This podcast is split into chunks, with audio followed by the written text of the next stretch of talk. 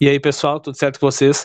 Aqui quem vos fala é o Jack e hoje o jogo é rápido. Nós vamos falar rapidamente sobre um determinado tema e quem vai puxar o tema hoje é o Medeiros. Fala aí, Medeiros. Opa, bom dia, boa tarde ou boa noite para todo mundo aí. E aqui eu gostaria de falar mais sobre o convívio entre libertários. Mais especificamente sobre o atrito entre libertários, não é? É, porque eu acredito que o, o convívio entre libertários invariavelmente vai levar a um atrito. E isso é completamente normal, porque o que vai levar os libertários a conviver não é pessoas ter uma personalidade ou ter defesas de toda a sociedade assim em geral, ter uma defesa igual sobre tudo, que nem acontece com os progressistas, né? Se você vê, eles meio que tem uma cartilha do que defender. E, e quem não tá naquela cartilha, ele não é um progressista suficiente e acaba tendo que seguir o que a manada diz ali que tem que seguir. E eles acabam seguindo. O libertarismo não é assim, porque não tem um, um valor moral além da parte da propriedade. E cada um tem, né? Cada um tem um valor moral e defende seu valor moral, mas não é isso que une. O que une é o valor da propriedade. E isso é apenas uma parte da moral de um, um ser, não é o todo. E essa diferenciação moral acaba fazendo com que o, o atrito seja inevitável. E eu não acho isso exatamente ruim, porque o, o que eu acredito que deva acontecer, possa, pode ter pessoas que vão discordar, é que o quanto mais a ética libertária se espalhar na sociedade, nas camadas da sociedade, melhor. E isso vem naturalmente. É isso significa que naturalmente vai, vai pegar pessoas do mais do jeito mais diferente possível. Vai ter pessoas muito conservadoras, outras pessoas muito progressistas, ou meio termo, e vai ter de todos os tipos. E essas pessoas convivendo vai gerar atrito. E, e por isso que, no fim das contas, o que eu acredito que sempre vai surgir vários nichos no libertarianismo um nicho mais conservador, um nicho mais progressista, um nicho que defende isso, um nicho que defende aquilo.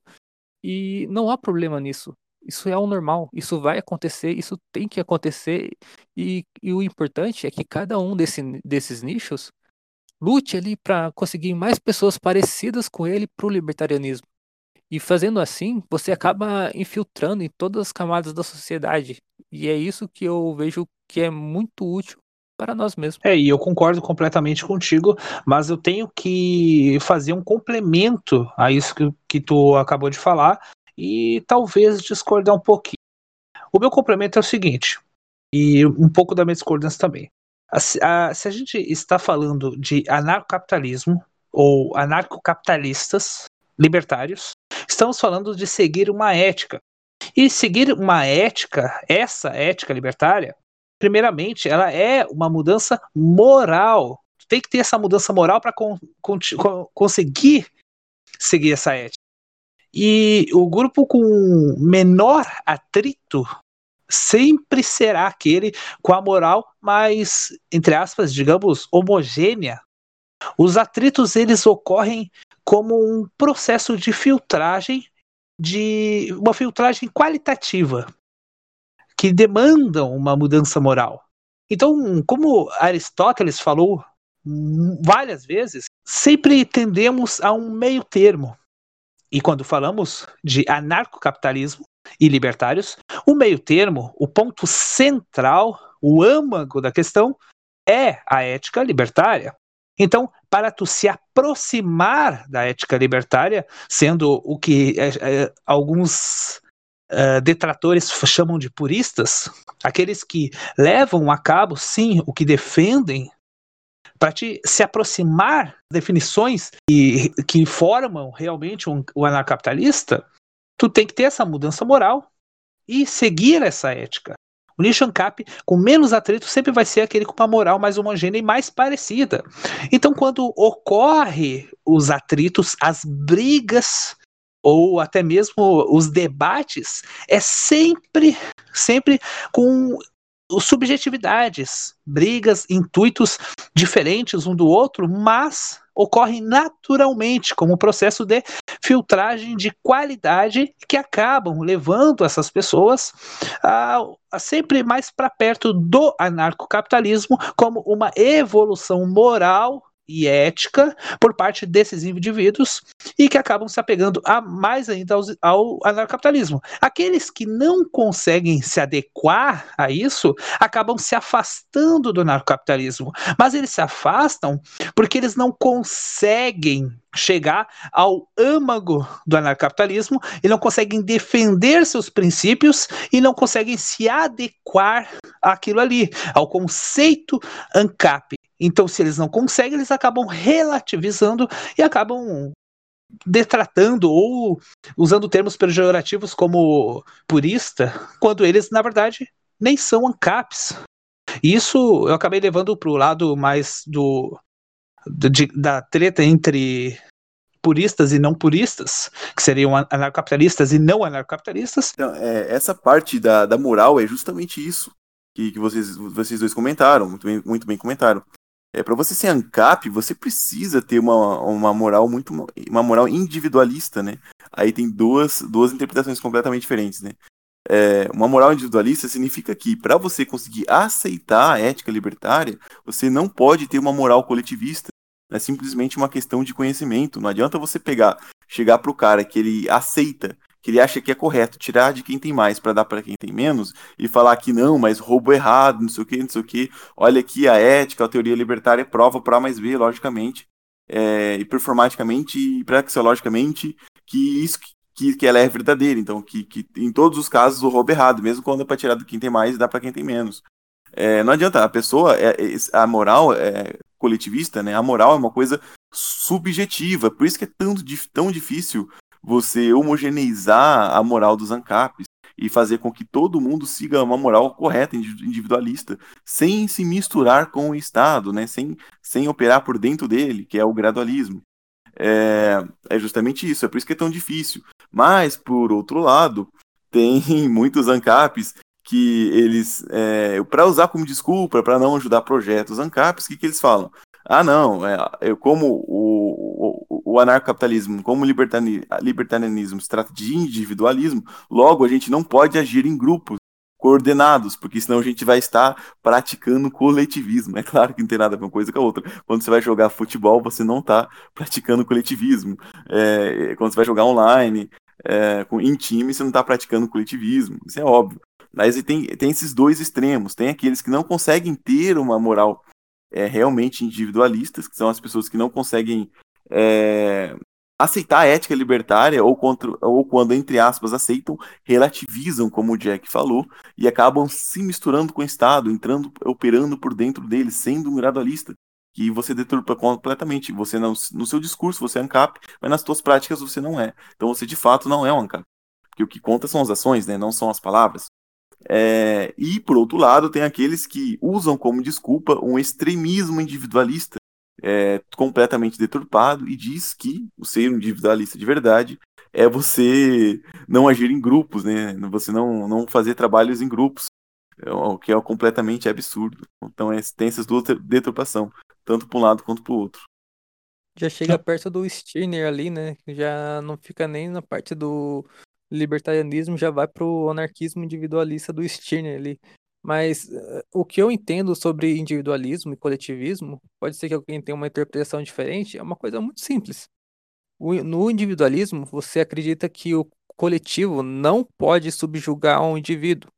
E no coletivismo, você acredita que sim, pode. O coletivo pode subjugar o indivíduo. Subjugar, eu digo, usar violência contra o indivíduo, mesmo se ele for pacífico. Vocês concordam com essa definição? Basicamente, é sim. Claro. É que temos duas definições de individualismo, né? Temos o individualismo metodológico do Mises e temos o individualismo egoísta, aquele que se exacerba, cresce dentro das pessoas, dentro de um sistema de socialismo, por exemplo, que as pessoas se tornam individualistas e acabam passando por cima dos seus uh, semelhantes para poder ganhar para si mesmas algo que elas estão em extrema necessidade. Uma coisa que no capitalismo não ocorre tanto quanto ocorre no socialismo. Mas temos essas duas definições de individualismo, mas eu acredito que tu esteja falando do individualismo uh, bom. É, é, é, o que eu entendo como deve ser o. como eu interpreto, né? Eu, quando eu falo de individualismo e coletivismo, eu digo isso. Quando você acredita que sim, o, o, você pode, por exemplo, tirar o dinheiro de uma pessoa porque vai ser melhor para outras pessoas, então você está sendo coletivista porque você acredita que é sim é legítimo você subjugar um indivíduo em prol do coletivo, né? E só para ilustrar o que eu tinha falado no começo sobre diferenças morais, fazer nichos morais diferentes dentro do libertarianismo, eu digo o seguinte, por exemplo, um exemplo bem específico para ilustrar bastante assim o, uma pessoa gosta de pergamia, uma outra não gosta. São duas morais diferentes. E um nicho ele vai falar: não, não tem como ficar perto dessa pessoa que ela pratica hipergamia. A outra fala: não, isso não tem nada a ver, não, não tem nada a ver mesmo. E isso vai dar uma discussão, porque mesmo os dois sendo libertários, são morais diferentes. Um acha certo, outro errado. Então, não, não quer dizer que um está totalmente errado, o outro está totalmente certo, são só visões de mundo. Isso tem que ser entendido o que acontece.